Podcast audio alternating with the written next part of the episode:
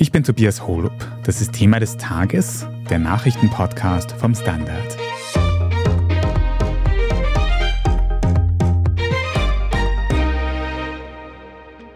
begin with breaking news from the federal courthouse right here in Washington. 39 year old Enrique Tarrio, once the top leader of the far right extremist group, the Proud Boys, was just sentenced to 22 years in federal prison. For a plot to attack the U.S. Capitol in a failed bid to stop the transfer of presidential power after Donald Trump lost the 2020 election. He was the last Proud Boys leader to receive his punishment for the riot. Prosecutors wanted him to get 33 years behind bars. The U.S. District Court judge did agree to apply a terrorism enhancement in calculating their sentences. Der Anführer der rechtsradikalen Proud Boys in den USA wurde zu 22 Jahren Haft verurteilt. Die Begründung, er und seine gewaltbereiten Mitstreiter wären maßgeblich am Angriff auf das US-Kapitol beteiligt gewesen, weil sie die Wahlniederlage von Donald Trump nicht akzeptieren wollten.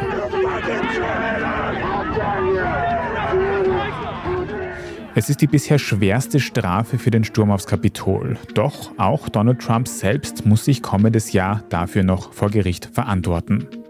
Wir sprechen heute darüber, ob die aktuellen, sehr langen Haftstrafen für die Proud Boys auch für Donald Trump noch zum Problem werden könnten.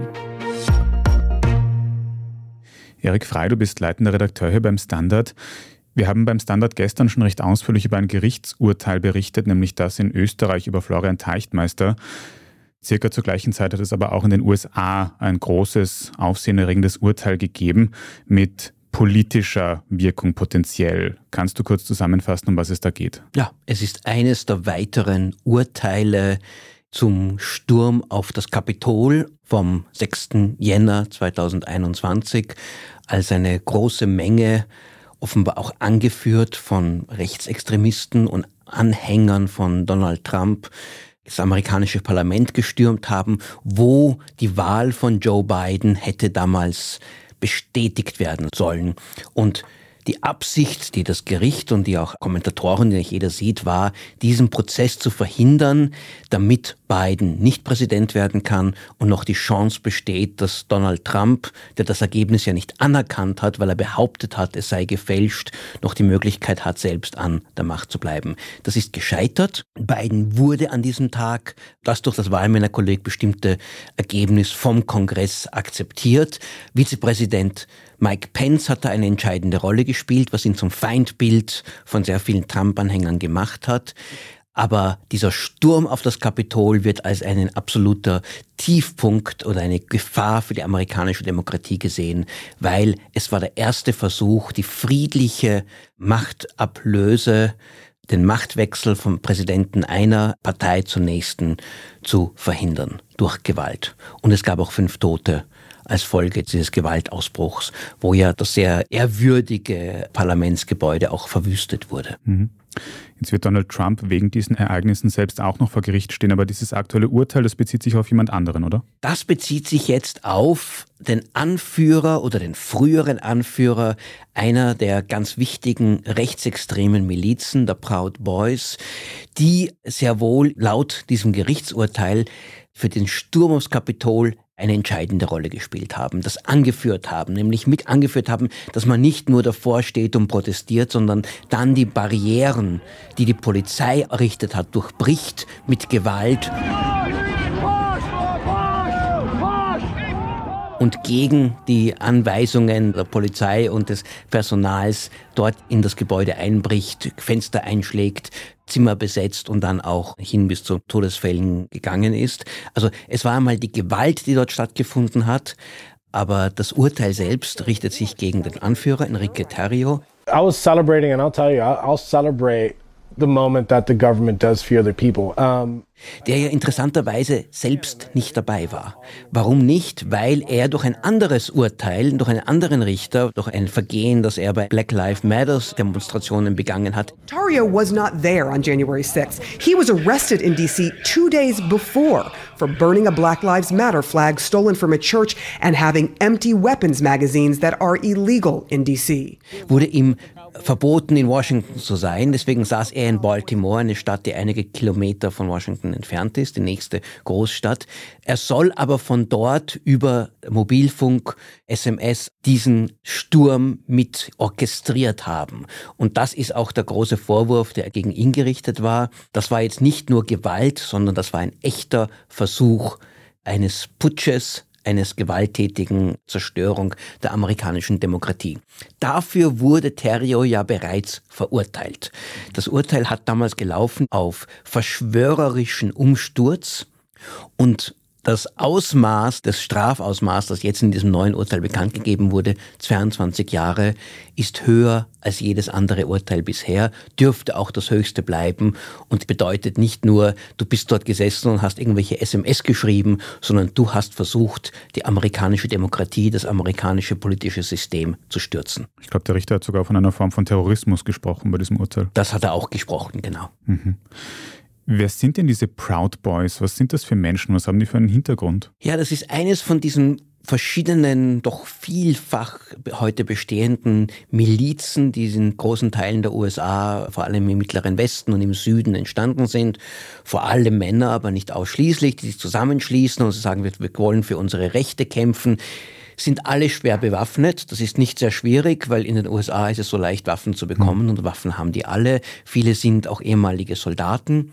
Und diese Proud Boys haben sehr viel in die Öffentlichkeit gewirkt, sind sehr offensiv aufgetreten und haben sich ganz stark mit Donald Trump auch verbündet und ihn als eigentlich ihren Inspirator, ihren Anführer gesehen. Terrio selbst war seit 2018 der anerkannte Chef dieser Bewegung, nachdem der ursprüngliche Gründer zurückgetreten ist und hat die auch wirklich in den vergangenen Jahren absolut aufgebaut und hat sich auch sehr, sehr stark seit der Wahl von Trump 2017 sehr mit Trump und dessen MAGA, Make America Great Again Bewegung sehr stark identifiziert und die Proud Boys wurden auch und werden auch oft als Trumps Armee bezeichnet.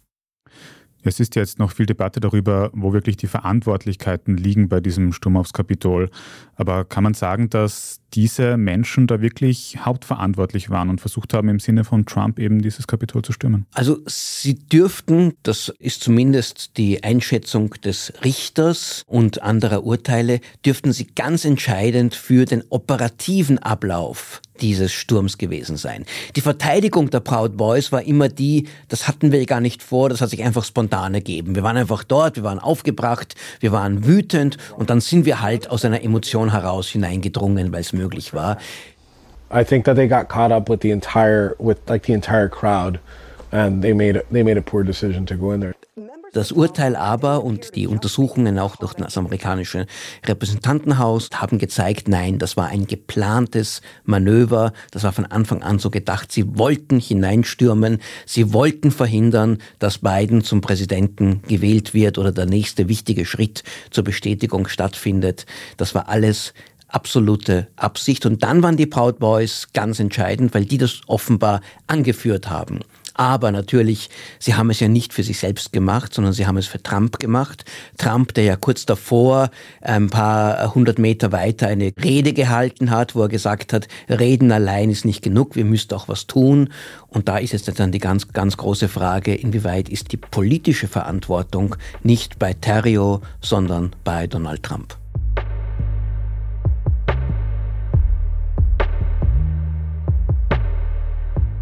Wie es für Donald Trump weitergehen könnte, besprechen wir nach einer kurzen Werbepause. Wir sind gleich zurück.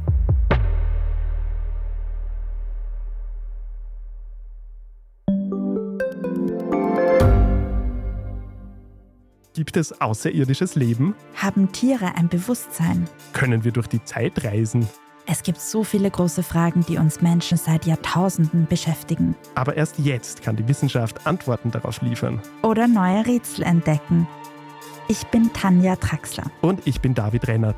Im Standard-Podcast Rätsel der Wissenschaft gehen wir großen Fragen der Menschheit auf die Spur. Wir fragen Wissenschaftlerinnen, was in schwarzen Löchern passiert. Wo die Aliens bleiben. Und die Fusionskraftwerke. Und wo die Mathematik an ihre Grenzen stößt.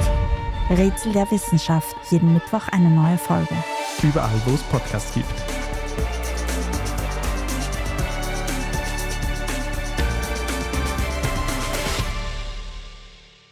Erik, wenn da jetzt mehrere Führungspersonen dieser Proud Boys, die anscheinend wirklich ganz enge motivierte Anhänger von Donald Trump sind oder waren, in Haft kommen, wird diese Organisation in Zukunft dann noch weitermachen oder sich auflösen? Also offenbar hat sie überlebt, hat sich neu organisiert, sie ist weiterhin präsent vielleicht nicht mehr ganz so aktiv, wie es vorher war, aber in dieser doch sehr aufgeheizten, polarisierten Atmosphäre in den USA spielen sie weiterhin eine wesentliche Rolle. Und gerade durch diese Urteile, das könnte ihr sogar noch neuen Zulauf geben, weil der Name Proud Boys, den kennt jetzt jeder, das sind die Märtyrer, das sind die Opfer einer angeblich politischen Justiz. Also wir werden mit den Proud Boys weiter rechnen müssen. Jetzt haben wir schon angesprochen, dass ja Donald Trump nächstes Jahr auch vor Gericht stehen wird, wegen den Ereignissen vom Sturm aufs Kapitol. Denkst du, dass diese Verurteilung von führenden Proud Boys wegen des Sturms so eine Art Anzeichen sein könnten, dass die Gerichte in den USA da jetzt wirklich genauer hinschauen, härter durchgreifen und vielleicht auch Trump eben bestrafen könnten? Ich glaube, man muss diese unterschiedlichen Gerichtsverfahren getrennt sehen. Es ist viel einfacher, die Männer, die tatsächlich das Kapitol gestürmt haben, zu verurteilen oder auch den Mann, der nur in weiterer Entfernung das mehr oder weniger dirigiert hat und der auch organisatorisch direkt drinnen war. Die politische Verantwortung, die Trump mit großer Sicherheit trägt, die als einen kriminellen Akt nachzuweisen, ist viel schwieriger. Die Verbindung von Trump und den Proud Boys ist klar. Man muss sich nur erinnern an die Fernsehdebatte aus dem Wahlkampf 2020, als Trump vor aller Öffentlichkeit weltweit vor dem amerikanischen Fernsehpublikum gesagt hat, Proud Boys, stand back and stand by, but I'll tell you what, I'll tell you what, Somebody's got to do something about Antifa and the left. Proud Boys tritt zurück, aber steht bereit. Also eine ganz klare Botschaft, ich werde euch brauchen. Aber aus all dem daraus dann wirklich einen Beweis zu zeigen, dass Trump tatsächlich schuldig ist hier, nämlich nicht nur der versuchten Malmanipulation, sondern auch wirklich der Verschwörung gegen die amerikanische Demokratie, gegen den amerikanischen Staat, das wird viel schwieriger sein. Aber diese Verfahren laufen. Sie laufen in Washington und sie laufen in Georgia. Und es wird sehr, sehr stark auch dann von den Staatsanwälten, auch von der Verteidigung und letztlich von den Geschworenen abhängen, ob sie das, was eigentlich sehr viele als offensichtlich sehen, auch als bewiesen akzeptieren oder einfach sagen, na ja, es gibt ja auch die Meinungsfreiheit und bloß weil jemand ein bisschen redet, heißt es noch nicht, dass er schuldig ist. Hm. Aber abgesehen von den rechtlichen Folgen, denkst du, dass es Trump politisch schaden wird, wenn er jetzt seine, wie du gesagt hast, Armee verliert und einen großen Teil seiner Unterstützer verliert? Könnte ihm das in seinem Präsidentschafts- Wahlkampf in den nächsten Monaten, den er wahrscheinlich führen wird, schaden? Also die Proud Boys haben zwar so ein bisschen eine Rolle als Ordner bei Trump-Wahlkampf-Rallies gespielt, aber entscheidend waren die nicht. Und die Zahl derer, die jetzt ins Gefängnis landen, die spielen jetzt für seinen Wahlkampf gar keine Rolle. Nein, nein, seine Anhänger sind weiterhin in Freiheit, sie sind aufgebrachter und mobilisierter und engagierter denn je. Und vor allem im Vorwahlkampf bei den Republikanern dürfte ihm das überhaupt nicht schaden. Wie es ausschaut, ist ein eine große Minderheit der republikanischen Basis steht voll hinter Trump und eine weitere bedeutende Gruppe sagt, na ja, auch wenn ich Trump vielleicht nicht möchte als den nächsten Präsidenten, weil er schafft mir zu viel Unruhe, das ist viel zu viel Theater, aber unschuldig ist er auf jeden Fall und verfolgt darf er nicht werden. Also seine Chancen, nominiert zu werden, sind weiterhin sehr hoch. Das Problem für seinen Wahlkampf werden nicht die schon vergangenen Urteile gegen Proud Boys Anführer sein, sondern seine eigenen Gerichtsverfahren, die ihn vor allem zeitlich sehr in Anspruch nehmen werden. Also wenn wir nicht vergessen, eines dieser ganz entscheidenden Gerichtsverfahren wird am Tag vor dem wichtigsten Wahltag in den Vorwahlen des Super Tuesdays beginnen. Trump wird ständig zwischen drei, sogar vier Gerichtsorten hin und her reisen müssen. Das wird ihn zeitlich und auch von seinen Ressourcen her, von seinen Geldmitteln her auch binden. Andererseits Einerseits gibt es ihm Publizität, es gibt ihm auch bei seinen eigenen Anhängern, bei den Republikanern Unterstützung. Also politisch in dieser Phase wird es ihm nicht schaden. Wie sich das dann aber für ein wahrscheinliches Duell zwischen ihm und Joe Biden, also die Wiederholung der Wahlen von 2020 auswirken wird, das kann man noch nicht sagen. Vergessen wir nicht, 2020 hat Biden diese Wahl auch sehr knapp nur gewonnen, vor allem auch aufgrund des Wahlsystems. Und die Umfragen geben Biden noch immer nur einen sehr, sehr kleinen Vorsprung. Also Trump bleibt im Rennen und es ist nicht gesagt, dass die Tatsache, dass er angeklagt ist, dass seine Verbündeten verurteilt sind, dass er eine hoch umstrittene und auch in Augen der Mehrheit der Amerikaner schuldige Figur ist, das heißt nicht, dass er nicht als Präsident im Jänner 2025 zurückkehren könnte. Mhm. Jetzt abgesehen von politischem Geplänkel, wir haben jetzt eben schon mehrere Prozesse gegen Donald Trump gesehen.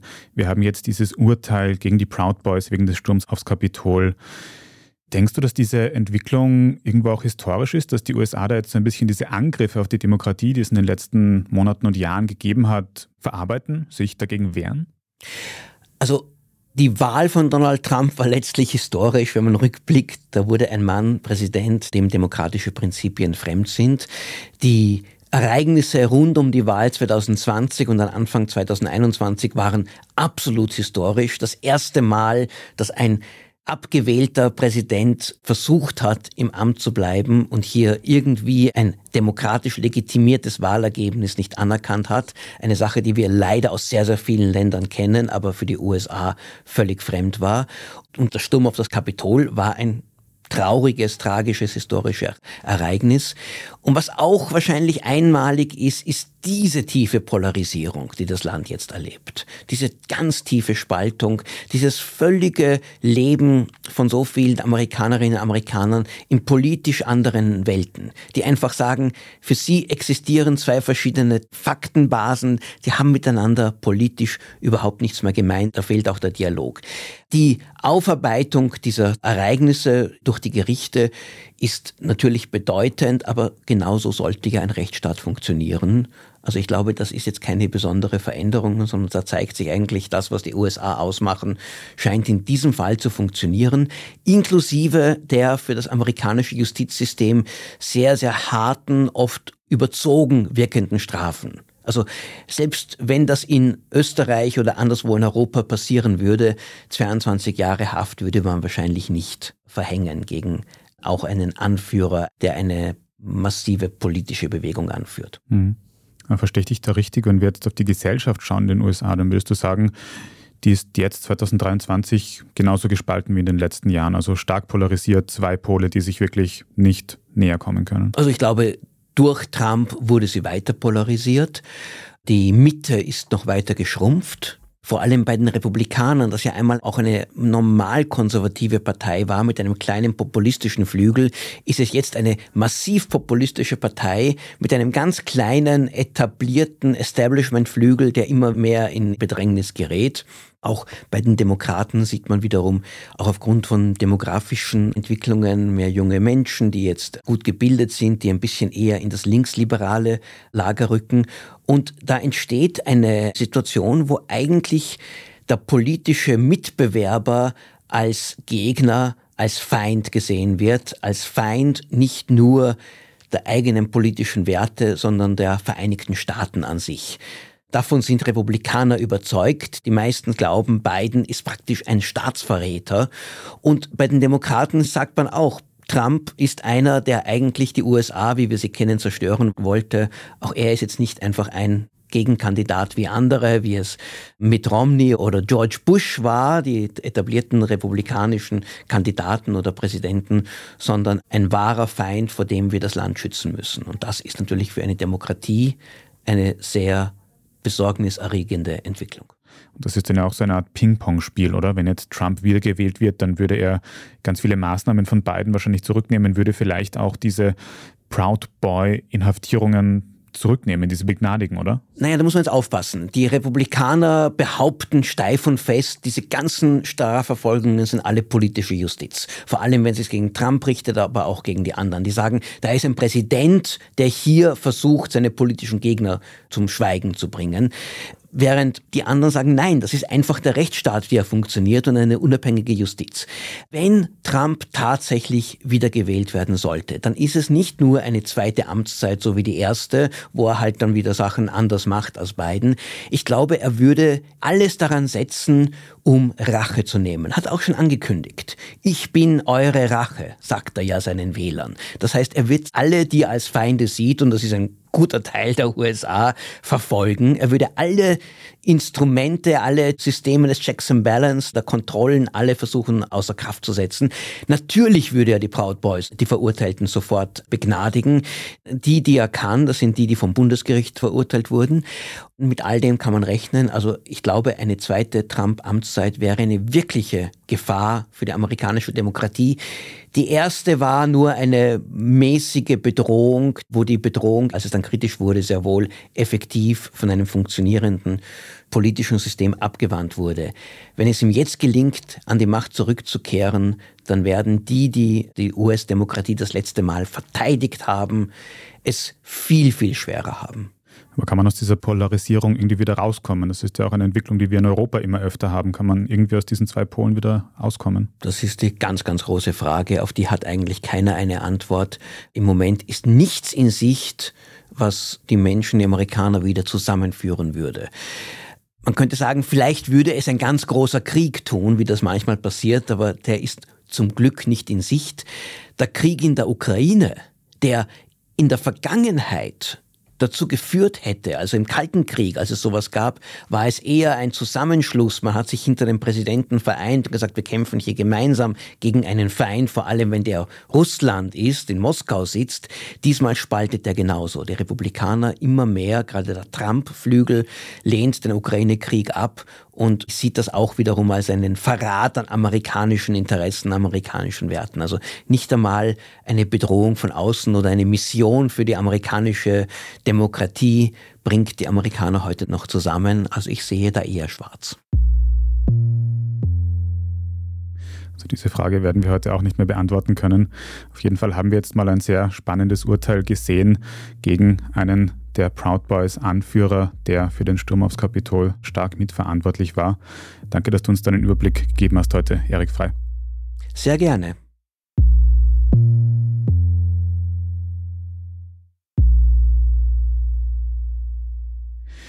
Wir machen jetzt dann gleich noch weiter mit unserer Meldungsübersicht und sprechen unter anderem über die schlimmen Regenfälle in Griechenland und der Türkei. Wenn Ihnen, liebe Zuhörerinnen und Zuhörer, diese Folge von Thema des Tages bis hierhin aber schon gefallen hat, dann abonnieren Sie uns am besten gleich auf Ihrer liebsten Podcast-Plattform, dann verpassen Sie auch keine weitere Folge mehr. Bei der Gelegenheit freuen wir uns auch sehr über gute Bewertungen oder nette Kommentare. Vielen Dank dafür. Wir sind gleich wieder da.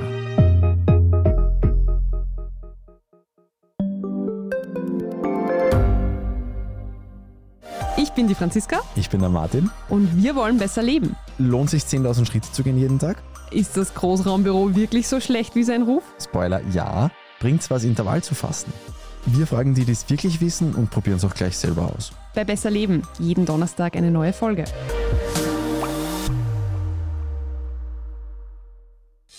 Und hier ist, was Sie heute sonst noch wissen müssen. Erstens, Griechenland wird aktuell von den schlimmsten Regenfällen seiner Geschichte heimgesucht. Insbesondere in Mittelgriechenland ist seit Anfang der Woche so viel Regen niedergegangen wie noch nie. Mittlerweile sind zwei Todesopfer bestätigt, Straßen wurden überflutet, Flugplätze und Häfen außer Betrieb gesetzt. Auch für heute Mittwoch waren wieder Regenfälle angesagt, wegen eines anhaltenden Sturmtiefs. Etwas weiter östlich, nämlich in der türkischen Millionenmetropole Istanbul, gibt es ebenfalls massive Probleme durch die Regenmassen. Auch dort sind mindestens zwei Menschen ums Leben gekommen.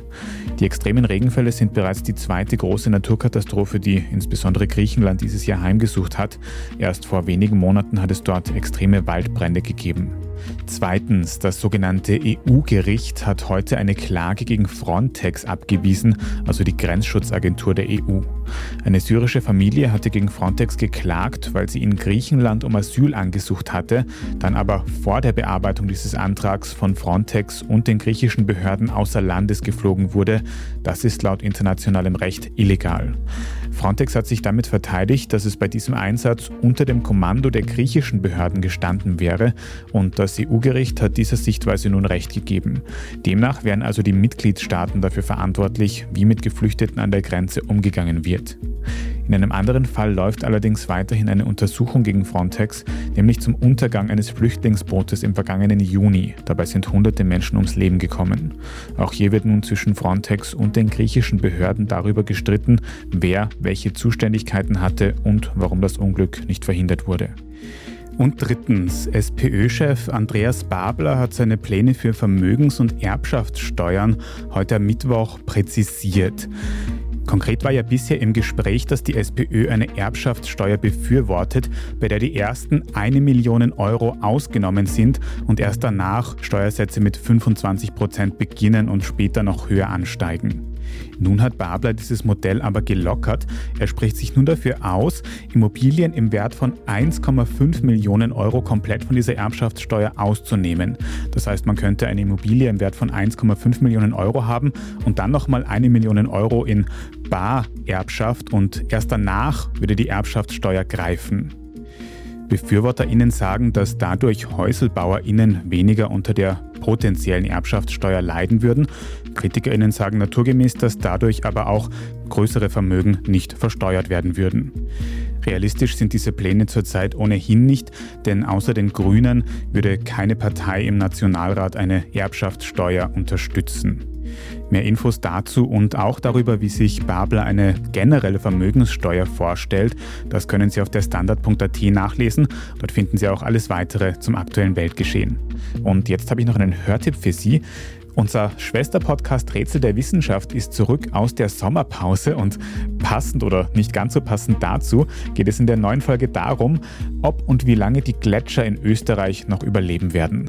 Meine KollegInnen aus dem Standard Wissenschaftsressort haben sich das unter anderem auf dem Großglockner persönlich ganz genau angeschaut und das Ergebnis hören Sie überall, wo es Podcasts gibt. Falls Sie dem Standard Podcast Team Feedback oder Anregungen schicken wollen, dann können Sie das gerne per Mail tun, nämlich an die Adresse podcast.derstandard.at. Und wenn Sie unsere journalistische Arbeit hier beim Standard unterstützen möchten, dann geht das, indem Sie ein Abo abschließen, egal ob für die Zeitung, für die Website oder wenn Sie Thema des Tages über Apple Podcasts hören, dann kann man dort ein Premium-Abo abschließen, uns in Zukunft ohne Werbung hören und eben sehr unterstützen. Also vielen Dank dafür. Ich bin Tobias Holub und an dieser Folge hat außerdem Antonia Raut mitgearbeitet. Vielen Dank fürs Zuhören und bis zum nächsten Mal.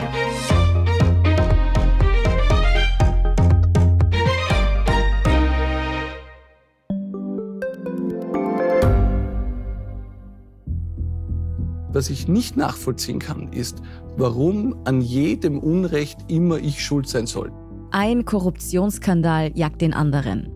Österreich hat in den letzten 30 Jahren viel über Klimaschutz gesprochen, aber zu wenig getan. Die Politik verschläft die Klimakrise. Die Behörden haben alles richtig gemacht. Fehler vergisst man, statt daraus zu lernen. So sind wir nicht. So ist Österreich einfach nicht. Aber wie ist Österreich dann? Das wollen wir bei Inside Austria herausfinden. Wir blicken auf die großen österreichischen Skandale. Von Ibiza bis Ischgl. Wir wollen wissen, wer dafür in der Politik die Verantwortung trägt. Und wir schauen genau hin, wo Österreich über seine Grenzen hinaus mitmischt. Vom Wirecard-Skandal bis zum Ukraine-Krieg. Das ist Inside Austria von Standard und Spiegel. Jeden Samstag eine neue Folge, überall, wo es Podcasts gibt.